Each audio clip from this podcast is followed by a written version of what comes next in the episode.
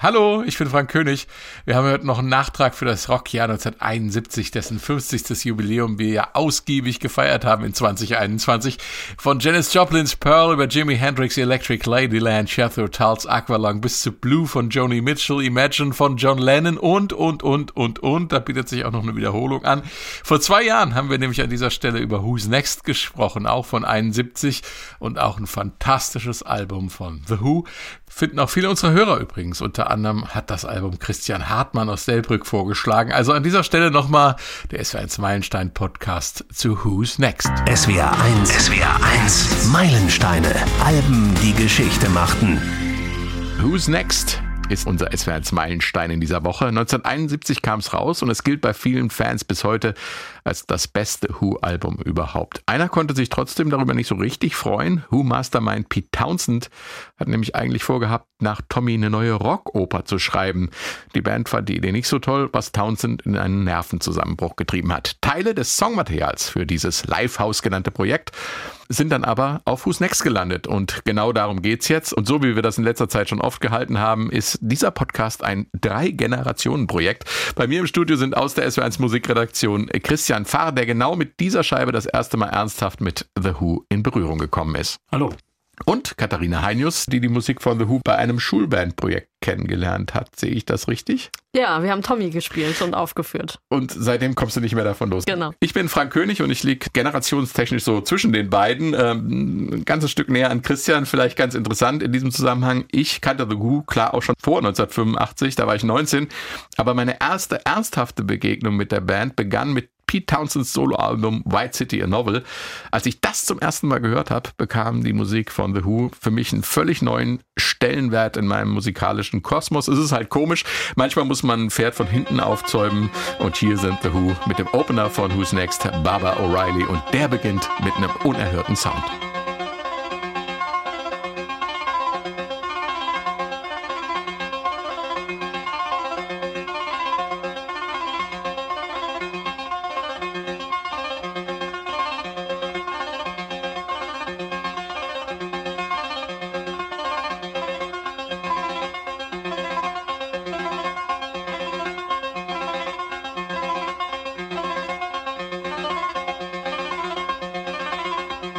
Ja, was ist denn das? Das klingt ja ganz anders. Da legt man eine Hu-Scheibe auf, erwartet brachiale Gitarren und was hört man? Synthesizer-Sounds, Christian.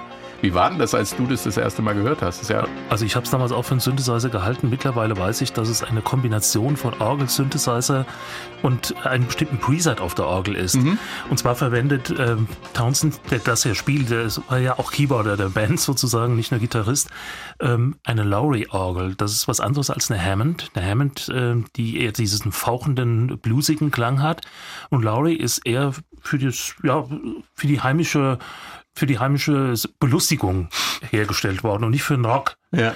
Und deswegen war da auch eine Begleitautomatik schon dran, was später viele Orgeln hatten, aber die hatten das von Anfang an, die Hammond nicht. Also man konnte schon gewisse Loops in Anführungszeichen einstellen. Und das hat er hier gemacht, hat, äh, weil das mit dem Synthesizer, so wie er sich das vorgestellt hat, nicht geklappt hat, ein, das Marimba-Preset äh, benutzt, mhm. hat aber dann das, äh, hat einen Loop gelegt tatsächlich, äh, damals natürlich noch auf Band, nicht einfach mal so ein bisschen rumeditiert, sondern. Also das muss man erklären, ein Endlosband, was ich. Äh, ein Endlosband, genau. aber das musste so exakt sein, dass man eben diesen Rhythmus auch beibehielt, was ja. heutzutage überhaupt kein Problem wäre, aber damals war es eins. Und dann wurde ein bisschen rumgedoktert, bis dieser Sound so war, wie ihn Townsend sich vorgestellt hat. Wenn du das das erste Mal gehört hast, wie war das? Hättest du jetzt auch eher brachiale Gitarren erwartet oder lag das in der Luft? Also für mich äh, lag es in der Luft, weil äh, die brachiale Gitarrenzeit der Hut, die habe ich auch nicht mitgekriegt. Mhm. Also deswegen war, aber diese Sounds damals, die Anfang der 70er Jahre aufkamen, diese elektronischen Sounds von Emerson Lake Palmer beispielsweise oder auch Popcorn, der eine oder andere genau, das waren Sachen, äh, die mich und meine Generation damals fasziniert haben. Also mhm. für mich wäre eine brachiale Gitarre uninteressanter gewesen als das. Mhm. Und es ist ja auch was, wo, wo sich Pete Townsend dann treu geblieben ist. Ich habe ja vorhin schon das 85er Album bei CD Novel äh, äh, Face to Face oder sowas. Diese Nummern, die haben ja auch immer diese, diese rhythmisch betonten äh, Synthi-Sounds drin, ne? Townsend ist der Erfinder des Rhythmus-Synthesizers, wenn man so will. Der hat also jetzt weniger äh, so dieses Solo-Genudel gemacht, sondern er hat Riffs gespielt und er hat äh, auch bestimmte Grooves gesetzt darauf, äh, und sozusagen den Synthesizer als, als Basisinstrument und nicht als Sahnehäubchen obendrauf etablieren. Mhm. Und das Interessante ist ja auch, dass Keith Moon bekommt einen Kopfhörer auf. Also der Schlagzeuger Keith Moon bekommt einen Kopfhörer und hört die ganze Zeit dieses Band in Endlosschleife und spielt dann diesen, diesen lässigen Groove da drauf, was man auch erstmal dieses arrhythmische irgendwie übereinander bringen muss. Und das ist gar nicht so leicht, das die ganze Zeit auch durchzuhalten. jetzt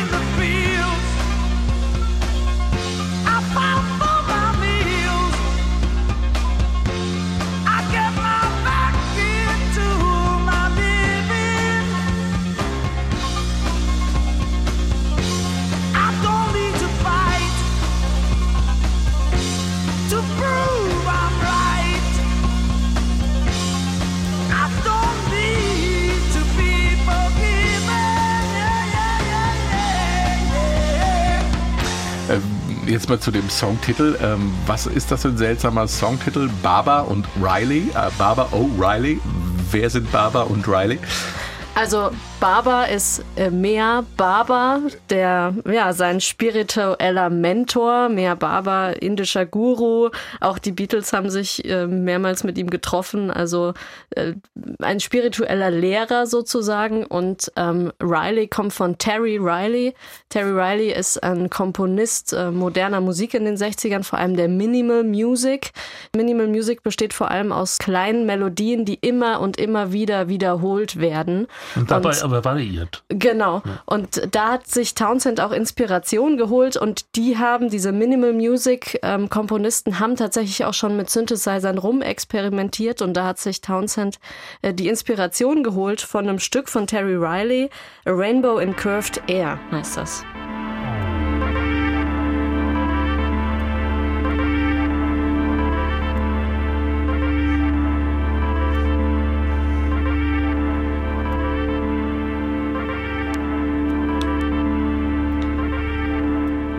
Also hier hört man auch diesen gebrochenen äh, Synthesizer, diese Melodie, die sich immer und immer wieder wiederholt, im Prinzip genauso wie bei Baba O'Reilly eben auch, nur dass es ein bisschen schneller und ein bisschen direkter ist als hier jetzt bei Terry Riley.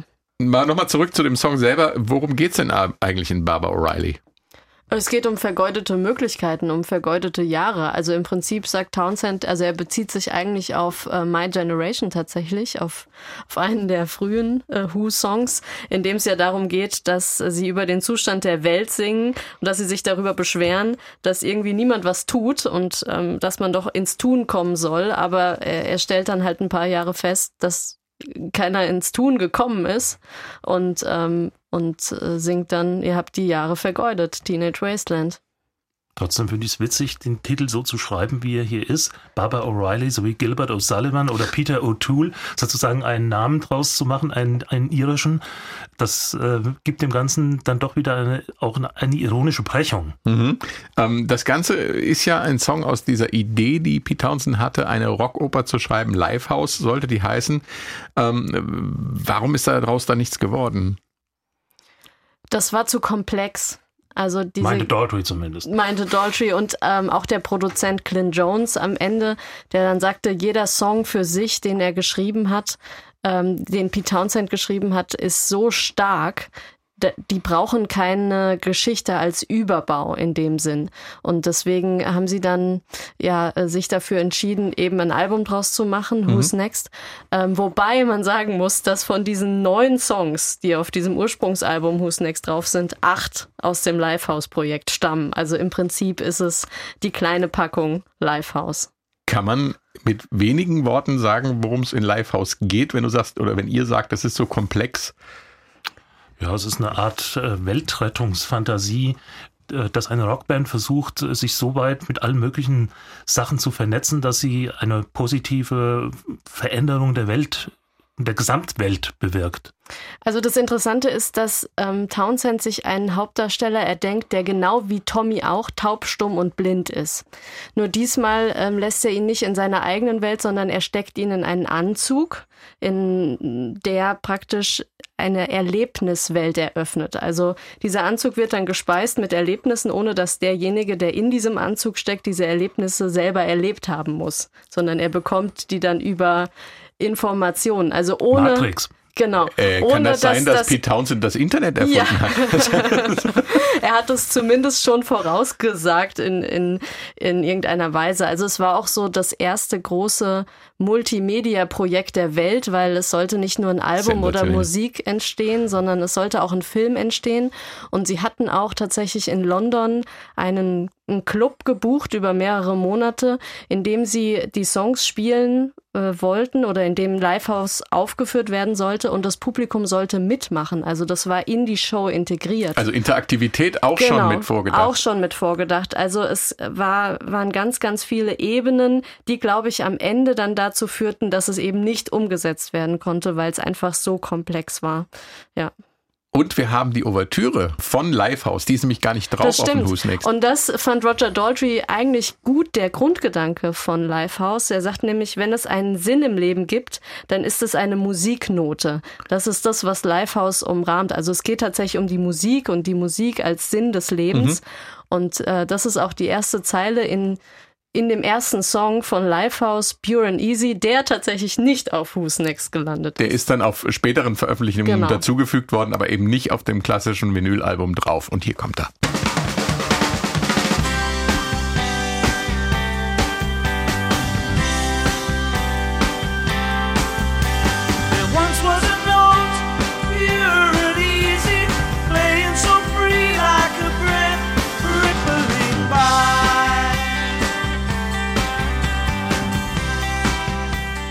Ich finde, es äh, erinnert auch ein bisschen an Tommy. Ja, die Verwandtschaft ist da eindeutig raushörbar. Und es ist vor allem ist eine sehr leichte Musik. Also im Vergleich zu was Who vorher gemacht haben, also hier, das hat auch keine Hardrock-Anklänge und es ist nicht modal, es ist Dur-Moll mhm. und äh, es hat eigentlich äh, fast schon ein bisschen West Coast-Anklänge. Ja. Ähm, eine andere Sache, die sie gemacht haben, ist eine richtige Powerballade. War man von ihnen so auch noch nicht gewohnt? Love Ain't for Keeping heißt der Song.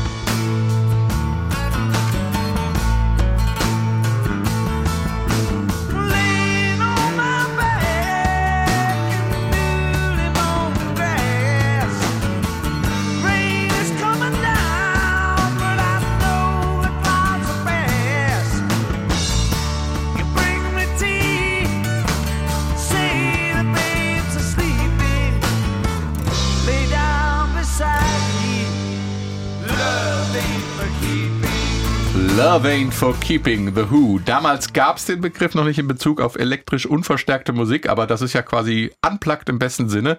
Wie kam es dazu, dass äh, The Who den Stecker rausgezogen haben? Das war die Idee von Glenn Jones, dem Produzenten, ähm, dem sie dann das Material vorgespielt hatten, das sie vorher schon mal in New York aufgenommen haben. Also The Who sind ähm, Anfang des 71 nach New York gegangen, um da eben erste Demoaufnahmen für Livehouse, so mhm. hieß das Projekt ja noch, ähm, äh, zu machen und kamen dann wieder zurück und haben äh, wollten das dann von Glenn Jones mischen lassen und der hat gesagt, nee, m -m. also das, was ihr hier aus New York mitbringt, das könnt ihr besser. Das mache ich so nicht und wir nehmen die ganzen Songs nochmal neu auf und unter anderem auch eben dieser diesen Song und äh, Glenn Jones hat dann ähm, einfach ähm, ja Pete die E-Gitarre weggenommen und hat ihm die Akustikgitarre in die Hand gedrückt und, äh, und hat den restlichen Song so gelassen. Also er hat praktisch eine Akustik-Unplugged-Version daraus gemacht. Ansonsten, Roger singt genauso wie vorher auch und äh, John Entwistle spielt dieselben äh, ja, Bassläufe, er schlängelt sich da so durch den Song und Keith spielt genauso auch Schlagzeug wie vorher auch. Sehr bemerkenswert, er denkt sehr melodiös am Schlagzeug mhm. tatsächlich. Er begleitet äh, ziemlich den Gesang auch von Roger Daltrey und äh, ja, dann ist diese Version entstanden. Aber die Ursprungsversion klingt deutlich rockiger. Die ist auf dem Album Odds and Sods drauf und klingt so. Da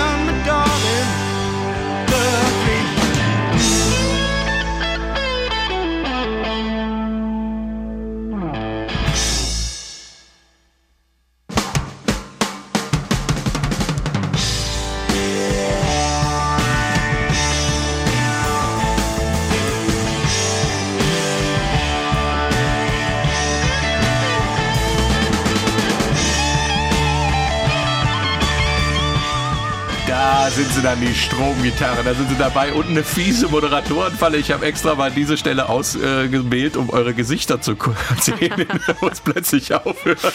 Aber das ist schon äh, eine merklich andere äh, Version.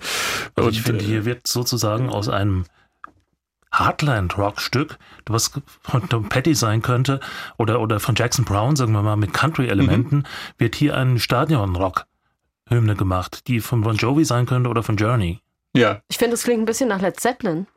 Ja, das ist ja, gibt's ja Verwandtschaft, Christian, ne? Ja, es gibt einige verwandtschaftliche Beziehungen.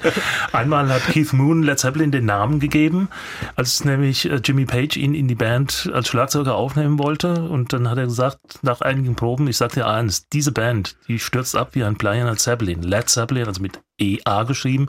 Und um zu vermeiden, dass das als Lied Zeppelin gelesen wird, haben sie dann das A weggelassen, also weil sie es aber lustig fanden.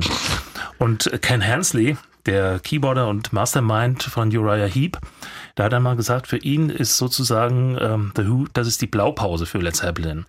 Ein schöner blonder Sänger, der nicht allzu viel in der Birne hat, ein Gitarrist, den, den die Intellektuellen äh, lieben, dann ein Bassist, der chronisch unterschätzt wird für seine musikalischen Leistungen und ein Schlagzeuger, der nicht alle Tassen im Schrank hat.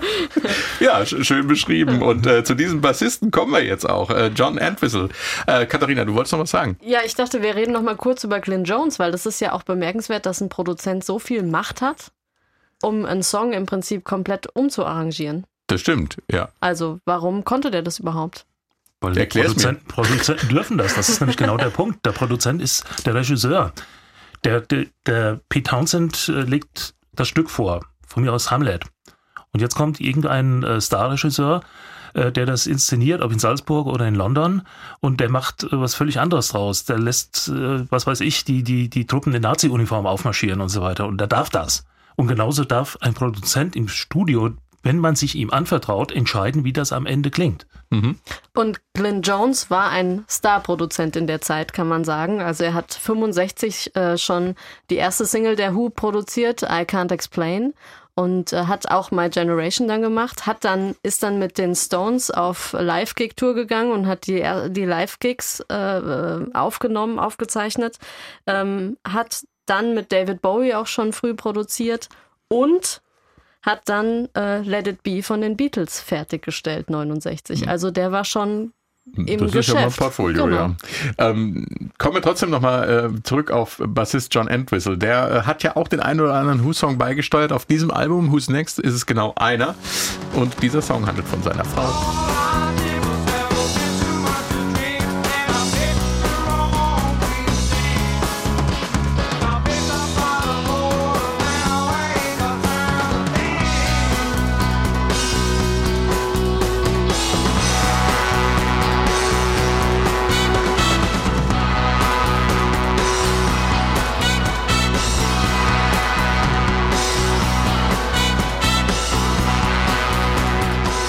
Who mit schwerem Blech dabei.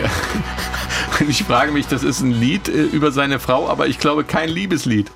Ja, ich glaube, es ist eine Eifersuchtsgeschichte, die dahinter steckt, die auf irgendeiner Party basiert, wo seine Frau, ähm, ja, also John Entwistles Frau, äh, nicht nur die ganze Zeit an seiner Seite war und nicht nur von ihm gesehen wurde. Aber sie hat das mit Humor genommen und hat irgendwann mal gesagt, bei diesem Song würde sie höchstpersönlich auf die Bühne stürmen und die Band mit einem Nudelholz vor sich hertragen. Ich meine, das ist genau das, was, was Entwistle hier selber macht. Er spielt den Bass, er spielt das Klavier und er spielt das Blechblasinstrument und er singt. Also er ist äh, am breitesten aufgestellt eigentlich musikalisch in der Band, wird deswegen ähnlich wie, wie John Paul Jones bei Led Zeppelin, äh, wird oft übersehen, äh, stand auch immer hinten und hat ein bisschen missmutig geguckt oder, oder sagen wir mal introvertiert und wurde deswegen chronisch unterschätzt. Aber hier zeigt er mal, was in ihm steckt. Und auch sein Bassspiel ist ja äh, phänomenal. Ja, es, ich finde es total interessant, wie er immer wieder auf die Grund, wie er die Grundtöne praktisch umschifft und trotzdem immer wieder trifft. Mhm. So, so empfinde ich das. Also vielleicht er geht das, immer mit der Melodie, er schlängelt Absicht. sich so drumherum. Und der fuddelt so lange, bis er es gefunden hat. Nein, er ist groß, großartig, wirklich. Ähm, also und, und das machen, das gibt auch eine gute Basis für die Who-Songs einfach. Er hatte eine klassische Musikausbildung, das heißt, er wusste genau, was er macht Und er konnte wahrscheinlich den einen oder anderen Tipp auch geben, wenn es heißt, äh, lass das mal lieber oder lass uns mal in diese, lass das mal so probieren. Das klingt besser. Ja, und äh, Pete Townsend hat jetzt aktuell im Interview auch gesagt, dass ähm, sie zwar die neue Scheibe als The Who veröffentlicht haben, aber eigentlich schon mit Keith Moon und vor allem auch mit John Entwistle, äh, der glaube 2003 gestorben ist, ähm, äh, dass die Magie weg ist eigentlich. Wobei man sagen muss, das neue Album klingt eigentlich trotzdem sehr gut. Und, und er meinte, glaube ich, irgendwie, es wäre blöd, wenn man es Pete und Roger genannt hätte. Können wir es auch Tom und Jerry nennen. Ne? Ja. also was John Entwistle auf jeden Fall in der Zeit gemacht hat von Who's Next, er hat nämlich sein eigenes Soloalbum auch aufgenommen und produziert. Und das hat ihm, glaube ich, auch nochmal Ansehen in der Band gebracht. Und das hat auch diesen Song auf dieses Album gebracht. Dieser Song ist nämlich nicht auf seinem Soloalbum mhm. dann veröffentlicht worden. Ich habe ja immer so das Gefühl, John Entwistle ist so der George Harrison von The Who. so, der Unterschätzte. Ja. Weiter geht's äh, mit Behind Blue Eyes. Das gehörte ursprünglich auch zum Livehouse-Projekt und es ist mein absolutes Lieblingsstück auf der Scheibe. No one knows what it's like. To be the bad man, to be the sad man behind blue eyes. No one knows what it's like to be hated, to be faded, to telling only lies. But my dream Es ist ein irres Stück. Ich finde, so viel Emotionen, wie hier abgebildet werden, ohne dass man jetzt genau hinhört, um was es geht, merkt man von äh, Zärtlichkeit über Verzweiflung, Aggression. Es ist eigentlich alles drin, ohne dass man den Text hätte verstehen müssen. Äh, worum geht's genau? Also es ist eigentlich ein sehr authentischer Song für Roger Daltrey. Es geht eigentlich um einen, um einen Schlägertypen. Also jemand, der sich prügelt, der gewalttätig ist, der die Fäuste ballt und ähm, ja, äh, auf andere eindrischt.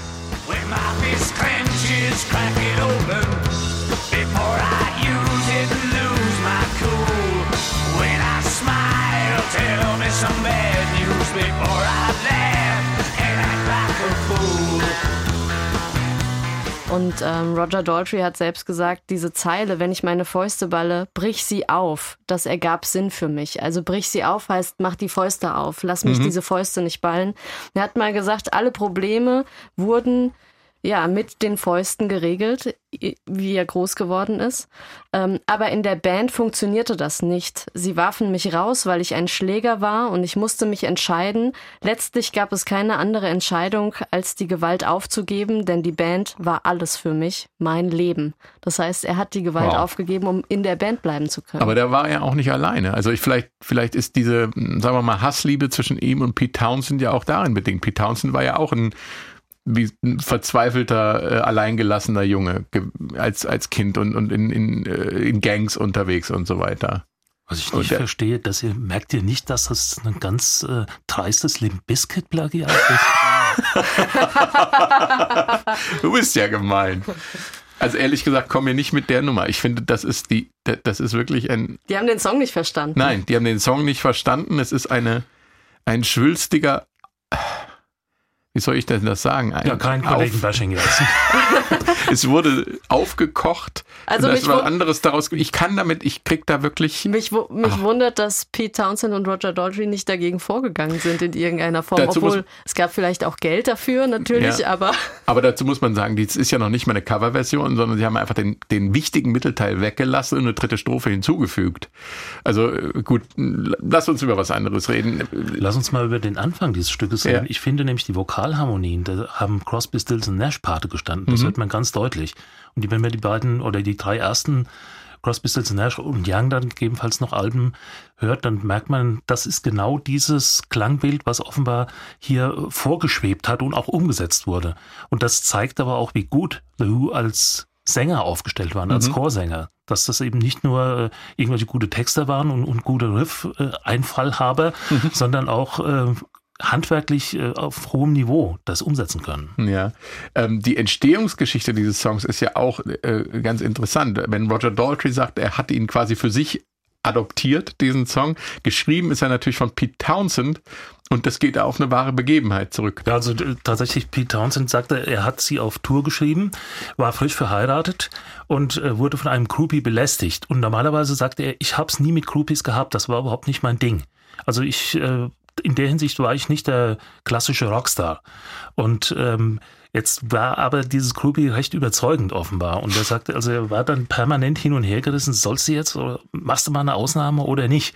Und das ist äh, etwas, was dann ihn letzten Endes auch zu diesem Song inspiriert hat. Er hat es allerdings jetzt nicht aufgelöst, wie das ausgegangen ist mit und dem Groupie. Er ist dann wirklich äh, einigermaßen hin und her gerissen und verzweifelt auf sein Zimmer gegangen, auf sein Hotelzimmer. Auch das aber ist allein oder zu zweit weiß man nicht. Ne? Das, ja, das hat er jetzt stimmt, nicht so da steht da nicht drin. Auch das ist Rock'n'Roll, aber es ist ja auch so, dass The Who auch äh, dem Rock'n'Roll-Lifestyle gefrönt haben. Und neben Gitarren kaputtschlagen von Pete Townsend hat sich da besonders hervorgetan Keith Moon, der nicht nur sein Schlagzeug zerstört hatte, sondern auch in Hotels dem Rock'n'Roll-Lifestyle alle Ehre gemacht ich hat. Ich glaube, er hat die Legende geprägt, würde ich sagen. Die Legende, dass man Hotelzimmer zerlegen ja, muss, wenn man ein Rock'n'Roll aus dem Fenster schmeißt.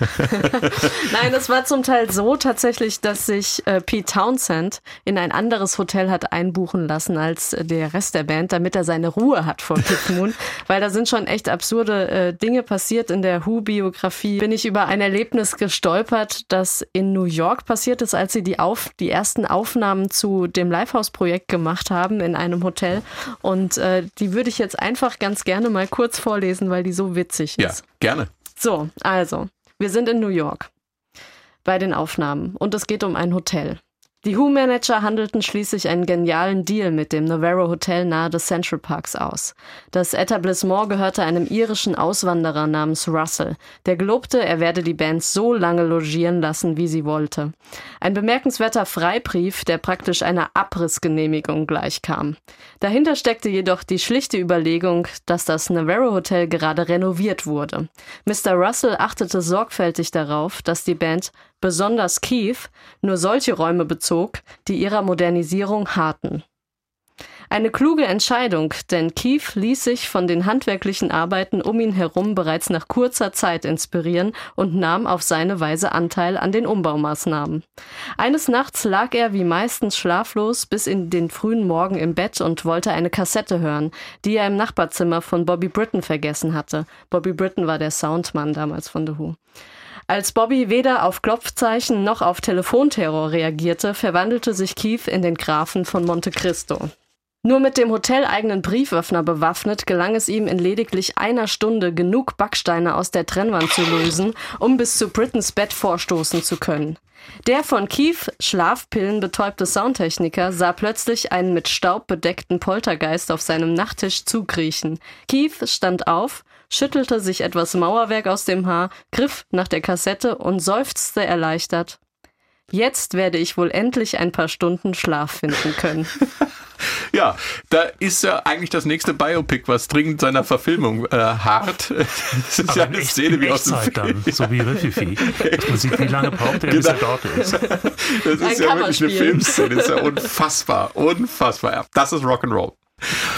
Äh, lass uns noch mal über das Cover von Who's Next sprechen. Es ist ja schon ein bisschen vulgär. Tja, also Heinz-Rudolf Kunze würde sagen, man muss schon sowas mögen, wenn man sowas mag. Ich würde sagen, für Männer, die gegen einen Betonklotz uriniert haben. Sag ruhig pissen. In diesem pissen. Zusammenhang sollten okay. wir einfach pissen sagen. Es ist. Äh, okay, dann sage ich vier Männer, die gegen einen Betonklotz gepisst haben. Und man sieht äh, die Lachen sozusagen oder die Flecke an diesen Seiten, an der Seite dieses Klotzes. Kann mir jemand einen tieferen Sinn dieses Covers erklären? Man kann auch schon sagen, warum dieser Betonklotz da stand. Das war nämlich so eine Müllhalde und mhm. die haben diese Betonklotze dahingestellt, damit diese Müllhalde nicht abrutscht. Und die sind da halt auf diese Halde und haben sich zu so einem Betonklotz gestellt, damit der Müll nicht abrutscht. Könnte man jetzt auch einen tieferen Sinn dahinter vermuten. Ich finde das ganze Cover im Gegensatz zu seinem Inhalt ist ästhetisch sehr fragwürdig. Es ist nämlich auch in der Ausführung, hat so was Surreales, also praktisch fast äh, was, was Dilettantisches wie diese Collage mhm. entstanden ist, war wahrscheinlich Absicht, natürlich war es Absicht. Aber äh, so auch da, dass die vier jetzt dastehen und sich den, den Hosenschlitz zufriemeln da irgendwie, ähm, das passt zum Inhalt dieses, dieses Albums eigentlich überhaupt nicht. Es, sagt, es sei denn, man sagt, äh, I'm pissed off, aber so ist der Inhalt nicht. Also diese Aggressivität, die man damit transportieren könnte, ist äh, nicht gedeckt durch die Musik. Vielleicht ist ein ähm, unerhörtes äh, Plattencover auch ein guter Verkaufsgrund, zu sagen, guck mal da, das ist eine Provokation, äh, da bedienen wir unsere Kundschaft und die kaufen das dann, weil die Eltern dann die Krise kriegen. Ja, aber da muss man schon tief in der Pubertät stecken, um so zu mitzunehmen zurück zur Musik. Wir hatten es eben mit den Coverversionen ähm, und äh, Limp Bizkit haben wir ja nun bewusst nicht gemacht, aber es gibt, ich habe eine schöne Coverversion gefunden. Es gibt etliche von Brian Adams, von Sheryl Crow, aber ich habe eine gefunden von den Chieftains, die dienstälteste irische Folkband, die äh, zusammen mit Roger Daltrey das einmal auf einem Album Irish Evening aufgenommen haben und ähm, das klingt dann ganz anders. my fist clenches, crack it open before I use it lose my cool. And when I smile, please tell me some bad news before I laugh and act like a fool. And if I swallow anything evil, put your finger down my throat. And if I shiver, please give me a blanket. Keep me warm, let me wear your coat.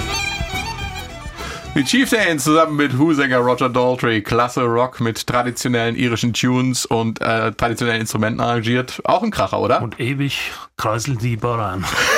Aber Sie sagen, die Chieftains ist halt auch eine Gruppe, die jetzt nicht nur im tiefsten äh, Traditionssumpf steckt. Die sind auch von der, von der Generation, in der sie aufgewachsen sind, haben die natürlich andere Musiken auch aufgenommen. Sie haben sich bewusst für ihren Stil entschieden. Aber die wissen schon, um was es bei Rockmusik geht. Offensichtlich. Die letzte Nummer auf dem Original-Vinyl-Album Who's Next ist Won't Get Fooled Again.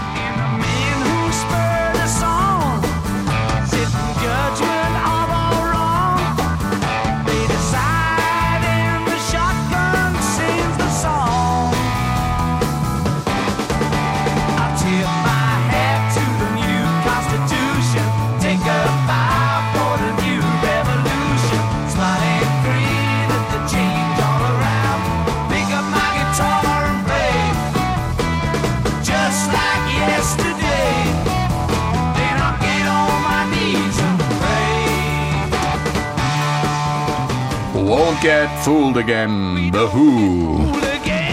Da war es nochmal. Und im Text heißt es, wie eben gehört, we don't get fooled again. Also wir werden uns nicht mehr täuschen lassen oder im Rock'n'Roll-Slang eher, äh, wir werden uns nicht mehr verarschen lassen. Ähm, wer verarscht da wen und warum? Ja, ich meine, das ist ja die Grundfrage dieser geplanten Rockoper gewesen. Mhm. Ähm, werden wir überleben können in der Form, wie wir es bisher getan haben? Oder müssen wir was ändern? Weil jetzt mal ganz einfach gesagt. Und jetzt ist dieser Zustand erreicht, wo es heißt, wir haben das verändert und äh, deswegen werden wir nicht mehr zurückgehen hinter diese rote Linie. Mhm. Es äh, greift auch den Messias-Gedanken auf. Es ist eigentlich eine Bitte. Ähm, also in Tommy ist es ja so, ähm, Tommy wird zum Messias und ähm, Townsend sagt in gewisser Weise in, in Tommy auch, sobald wir auf die Bühne gehen, uns auf die Bühne stellen, haben wir eine gesellschaftliche Verantwortung. Also das, was wir da oben von uns geben. Deswegen schreibt er Songs wie Sally Simpson über einen Fan und so. Und hier ist es im Prinzip eine Bitte. Bitte macht nicht aus mir den neuen Boss, nur weil ich hier auf der Bühne stehe. Also mhm. bitte macht nicht aus mir diesen Messias. Bitte, bitte glaubt mir nicht alles, stellt mich auch in Frage.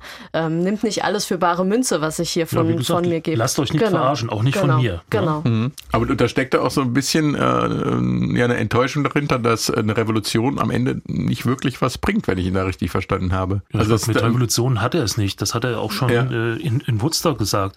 Er hat gesagt, ich als äh, englischer Zyniker, stelle mich hier hin und hier sind Hunderttausende von, von komischen Hippies mit irgendwelchem Kram und esoterischem Mist äh, und wollen mir was erzählen, äh, wo ich überhaupt keinen Zugang zu habe. Ich glaube das nicht und ich glaube nicht ans Zeitalter des Wassermanns. Also die, diese, diese ja. Art äh, von Realismus, ohne dass er das mit dem Zyniker stimmt natürlich nur zur Hälfte. Also beispielsweise ist er ja auch ein religiöser Mensch. Er hat also auch äh, durchaus transzendentale Vorstellungen, Rückbindungen. Aber äh, er möchte nicht, dass man sozusagen aus Naivität oder Idealismus, purem Idealismus, nicht hinterfragtem Idealismus, irgendwelche äh, Sachen anstößt. Was interessant ist, ist, dass das der erste Song ist, den sie dann tatsächlich mit Glyn Jones, den Produzenten, aufgenommen haben, nachdem sie aus New York wieder nach London kamen. Und zwar mit dem Rolling Stone Mobile Studio, also mit dem mobilen Aufnahmestudio der Rolling Stones, tatsächlich im Anwesen, damaligen Anwesen von Mick Jagger, mhm. weil die Stones da gerade auch Sachen für Sticky Fingers zum Beispiel aufgenommen haben. Und so bleibt alles bleibt in der Familie. alles irgendwie in der Familie. Kam gerade aus Montreal zurück wahrscheinlich. Ja, Und nicht, dass genau, Maschine da genau. aufgenommen wurde. Ja, und noch was hat dieses Stück, was ganz Besonderes, nämlich den Urschrei von Roger Daltrey. Der ist neben Cockers Schrei bei With a Little Help from My Friends wohl der berühmteste Schrei der Rockgeschichte. Na, da wollen wir mal Plastik ohne Band nicht ganz außen vor lassen. genau, und damit verabschieden wir uns jetzt. Vielen Dank an Katharina Heinius. Sehr gern. Und Christian Fahr. Genauso gern. Ich bin Frank König, vielen Dank fürs Zuhören und hier kommt Roger Daltrey mit seinem Urschrei.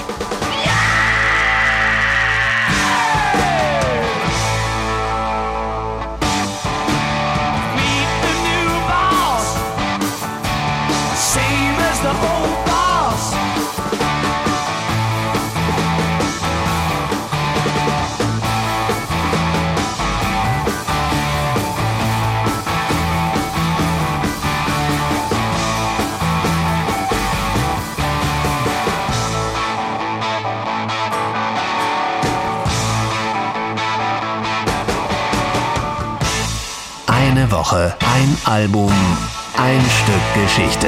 Die SWR1 Meilensteine auf Vinyl.